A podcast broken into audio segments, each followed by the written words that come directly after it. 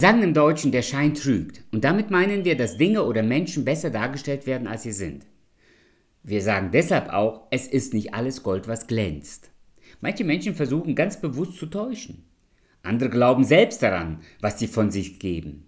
Doch zu guter Letzt muss es eine höhere Instanz geben, die den Ganzen aus dem Zahn fühlt. Und der verführerische Glanz ist dahin, sobald ein Goldkenner den faulen Deal entlarvt. Auch Menschen neigen dazu, eine Fassade um sich aufzubauen, die andere imponiert, aber sie auch manchmal frustriert. Eines Tages kam eine junge Frau zu mir und meinte, dass sie nicht mehr glauben kann. Auf meine Nachfrage, was das heißt, meinte sie, ich bin einfach nicht so ein perfekter Christ wie die anderen in der Jugendgruppe. Ich bin nicht so gut. Ich lese nicht jeden Tag in der Bibel, ich gebe nicht so oft Zeugnis von meinem Glauben. Ich bekomme oft den Eindruck, dass ich als Christ nicht gut genug bin. Auf den Hinweis, dass ich dann auch kein guter Christ bin, weil ich das auch nicht alles schaffe, reagierte sie sehr überrascht. Du auch? Ich sagte ihr, ich bin nicht vollkommen. Im ersten Buch Samuel ist mein Lieblingsvers in Kapitel 16, Vers 7. Da heißt es nämlich, aber der Herr sprach zu Samuel, sieh nicht auf sein Aussehen und seinen hohen Wuchs. Ich habe ihn verworfen, denn es ist nicht so, wie ein Mensch es sieht. Ein Mensch sieht, was vor Augen ist, der Herr aber sieht das Herz an. Das ganze erste Buch Samuel kann man in drei Teile einteilen. In den ersten sieben Kapiteln geht es um den letzten Richter Samuel. Samuel kommt nach dem Buch Richter und Samuel ist der letzte Richter. Sein Name bedeutet von Gott erhört, weil er eine Gebetserhörung für seine Mutter Hana war. Und Samuel, der letzte Richter, beruft den ersten König namens Saul, weil die Menschen in Israel unbedingt ein Staatsoberhaupt haben wollten. Gott hat ihnen ausdrücklich gesagt, dass er ihr König sein will. Also Israel war eine Theokratie. Das Volk wollte aber, wie die heidnischen Völker auch, eine Monarchie werden. Und weil Gott das schon vorher wusste, hat er ihnen sogar Gesetze für den König gegeben.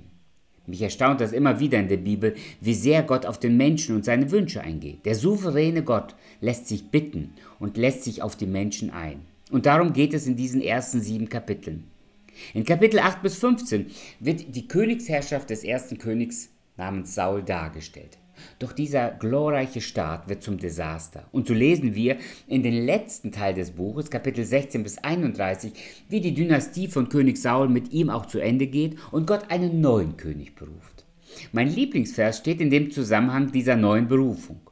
Gott warnt bei der Berufung des neuen Königs nicht nur auf den äußeren Eindruck zu achten, Saul hatte ein staatliches Auftreten, aber im Herzen war er korrumpiert. Es ging ihm mehr um seinen Ruf als um Gottes Ehre. Es ging ihm mehr um seine Macht als um Gottes Willen. Der Schein trügt, sagt Gott zu Samuel.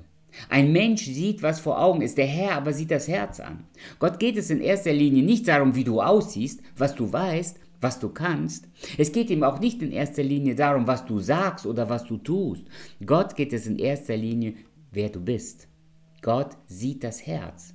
Das Herz wird im Alten Testament auch als Schallzentrale alles Wollens, Denkens und Fühlens verstanden. Wir lesen in Markus Kapitel 7 ab Vers 20, da heißt es, und er, Jesus, sprach, was aus dem Menschen herauskommt, das macht den Menschen unrein. Denn von innen aus dem Herzen des Menschen kommen heraus böse Gedanken, Unzucht, Diebstahl, Mord, Ehebruch, Habgier, Bosheit, Arglis, Ausschweifung, Missgunst, Lästerung, Hochmut, Unvernunft, All diese bösen Dinge kommen von innen heraus und machen den Menschen unrein. Es kann sogar sein, dass du etwas Gutes tust, aber die falsche Motivation hast. Deshalb zählt vor Gott zuallererst das Herz, dann die Tat. Der Schein trügt. Leider neigen wir Menschen auch dazu, oft den äußeren Schein mehr zu bewerten, als nach der Motivation und der Herzenshaltung zu fragen. Die Begeisterung für eine Person, weil du sie gehört hast, was er sagt, mag gut sein, aber es mag auch einen falschen Eindruck haben. Du bist ein Fan, weil du beeindruckt bist, was eine Person kann. Du respektierst einen anderen, weil du fasziniert bist, was er weiß. Der Schein trügt. In den letzten Jahren sind große Leiter, berühmte Persönlichkeiten tief gefallen. Sexueller Missbrauch, Machtmissbrauch, Geldveruntreuung sind nur einige der gravierenden Fehler dieser Menschen. Der Schein trügt. Aber auch umgekehrt kann man Menschen etwas anhängen, obwohl man überhaupt nicht weiß, was eigentlich im Herzen dieses Menschen passiert. Der ist geizig, wird beispielsweise gesagt. Warum? Ja, weil er nicht spendet. Woher weißt du das? Der ist liberal. Warum? Ja, schau mal, in welchen Kreisen er sich befindet. Man hat Jesus nach diesen Maßstäben beurteilt und hat festgehalten, dass er auch nicht richtig gelebt hat. Aber eben, dann wäre Jesus durch alle Raster gefallen. Jesus ging zu diesen Menschen, weil er genau wusste, warum er zu diesen Menschen geht. Er hatte das Herz an der richtigen Stelle. Im Buch Samuel finden wir eine Reihe von Beispielen für biblische Wahrheiten, der Schein trügt. Ein Mensch sieht, was vor Augen ist, der Herr aber sieht das Herz an. Deshalb mein Rat, verurteile und verehre niemanden, wenn du sein Herz nicht kennst.